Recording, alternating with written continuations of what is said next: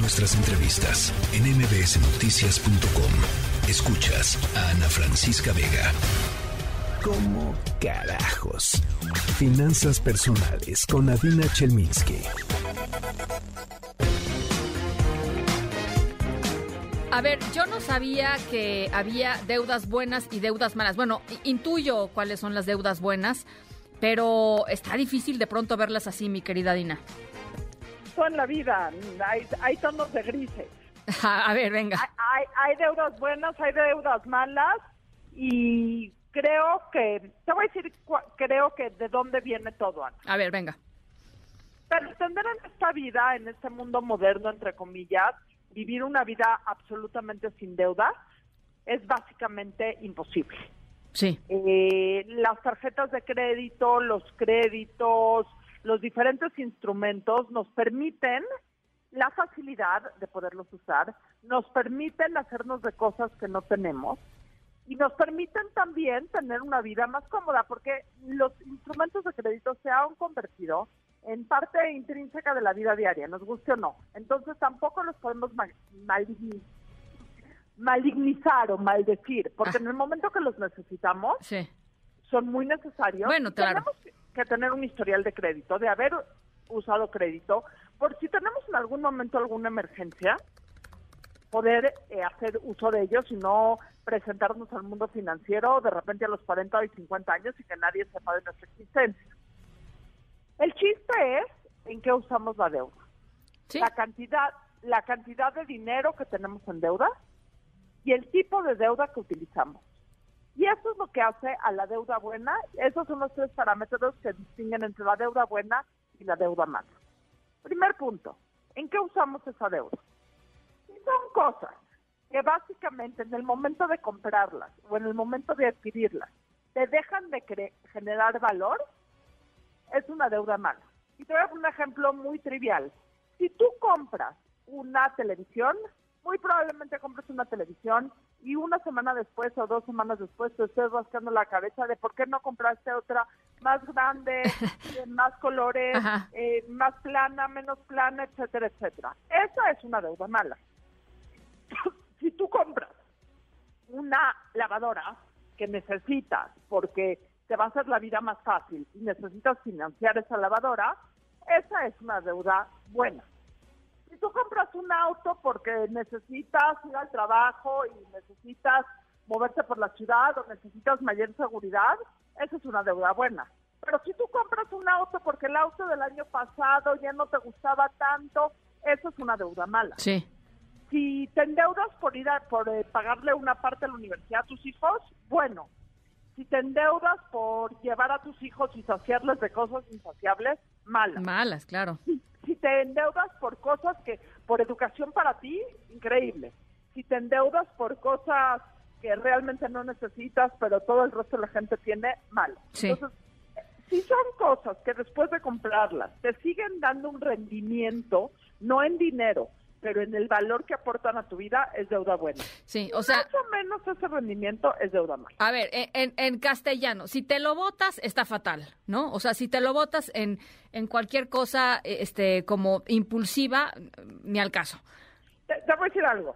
Si después de comprarlo, si después de pagarlo, te das cuenta de que ya se te antoja otra cosa un poco mejor, es una deuda mala. Generalmente eso es lo que pasa compras una máquina de café y dices, no, claro, yo necesito mi máquina de café para... Y una semana, dos semanas después, ay, hubiera comprado la que también hace capuchino. Estoy siendo muy cliché. Sí. Si tú eh, contratas un crédito educativo para tus hijos, no te vas a arrepentir nunca. Y te va a dar valor todos los días de la Claro, claro, claro, claro. Tienes toda la razón. Sí, sí. Segundo punto, hasta la deuda más buena se convierte en mala cuando estás demasiado endeudado. O sea, sí, pues sí. ¿Cuánto tienes que pagar en deudas? O sea, ¿cuánto tienes que estar pagando de tu ingreso en eh, gastos, en repagar la tarjeta de crédito, etcétera, etcétera, o en, eh, o en créditos? No la tarjeta de crédito en tus gastos corrientes, sino en los créditos que tengan. Pues dice la teoría que 30%.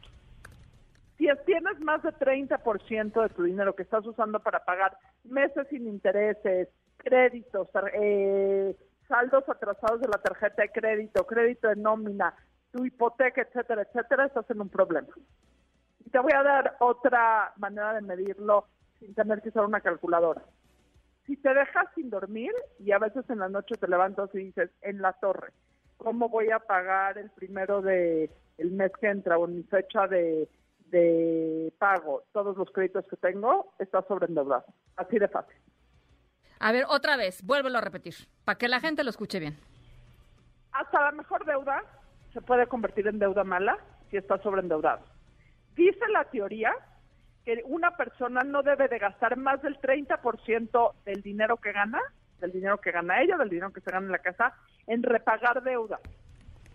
Todos los créditos que tengas, desde la hipoteca, el crédito de auto, el crédito de nómina, el crédito de los pagos de meses sin intereses atrasados, etcétera, etcétera.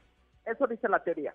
La práctica dice que somos mucho más inteligentes de lo que pensamos y cuando estamos sobreendeudados lo sabemos porque nos empieza a generar a la mayor parte de nosotros ansiedad. Angustia. La ansiedad que le llaman, ¿no? E, e, e, ese punto exactamente. Sí. Bueno. Y, y, punto número tres, encontrar la deuda correcta para el monto, para el, para lo que quiere, para el instrumento o para el gasto correcto.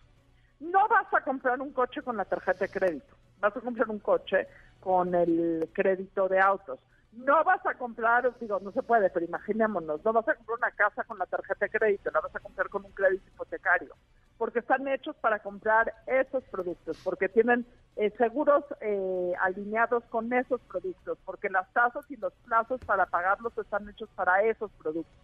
De la misma manera que si un crédito de nómina es más barato y tienes que comprar una lavadora o un bien de consumo, no uses tu tarjeta de crédito, que es un crédito más caro. A lo mejor es mejor usar un crédito de nómina que es mucho más barato. Ok. Eso es, eso es muy interesante. Entonces, eh, la verdad está, está bastante claro, Adina. Eh, y y la, la, la, cifra, digamos, que hay que tener en la cabeza es el tema de los 30%, ¿no? O sea, y yo creo que ahí es cuando a la gente se le va, se le va de la mano.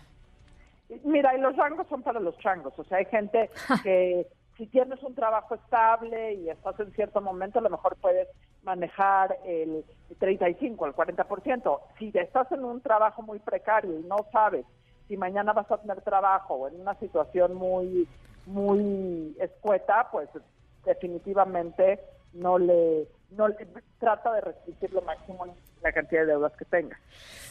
Bueno, este, aquí nos, están diciendo eh, en cabina que hay, hay unos que lo del 30% se los hubieras dicho hace como dos años, mi querida Dina. Exactamente. Ya sé. Exactamente. Ya sé. Bueno, nunca es tarde para reconsiderar. Ya hemos platicado además, Adina, nada más para, para cerrar, cómo, cómo ir saliendo, digamos, de, de, de deudas. Este, creo que es muy importante, ¿no? Siempre tratar de pagar las deudas que sean más caras primero.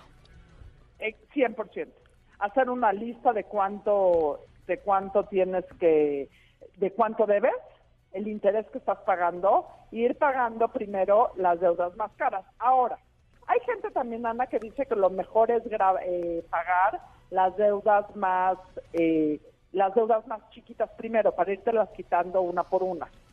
Eh, esa es también otra teoría, otra manera de verlo que podemos empezar a platicar la próxima semana. ¿A ti, cuál te, ¿A ti cuál te gusta más? Mira, yo soy una persona que si puedo tachar cosas de mi agenda y de mis listas, eh, me gusta mucho, me da mucha tranquilidad. Entonces, si yo tengo deudas chiquitas, las pago ya me quedo con menor número de deudas. El tener una lista interminable de deuditas a mí me pone muy nerviosa. ok, está bueno. Adina necesita tachar su, su lista de pendientes. Está bien. Perfecto. Les mando un abrazo a todos. Un abrazo, mi querida Adina. La tercera de MBS Noticias.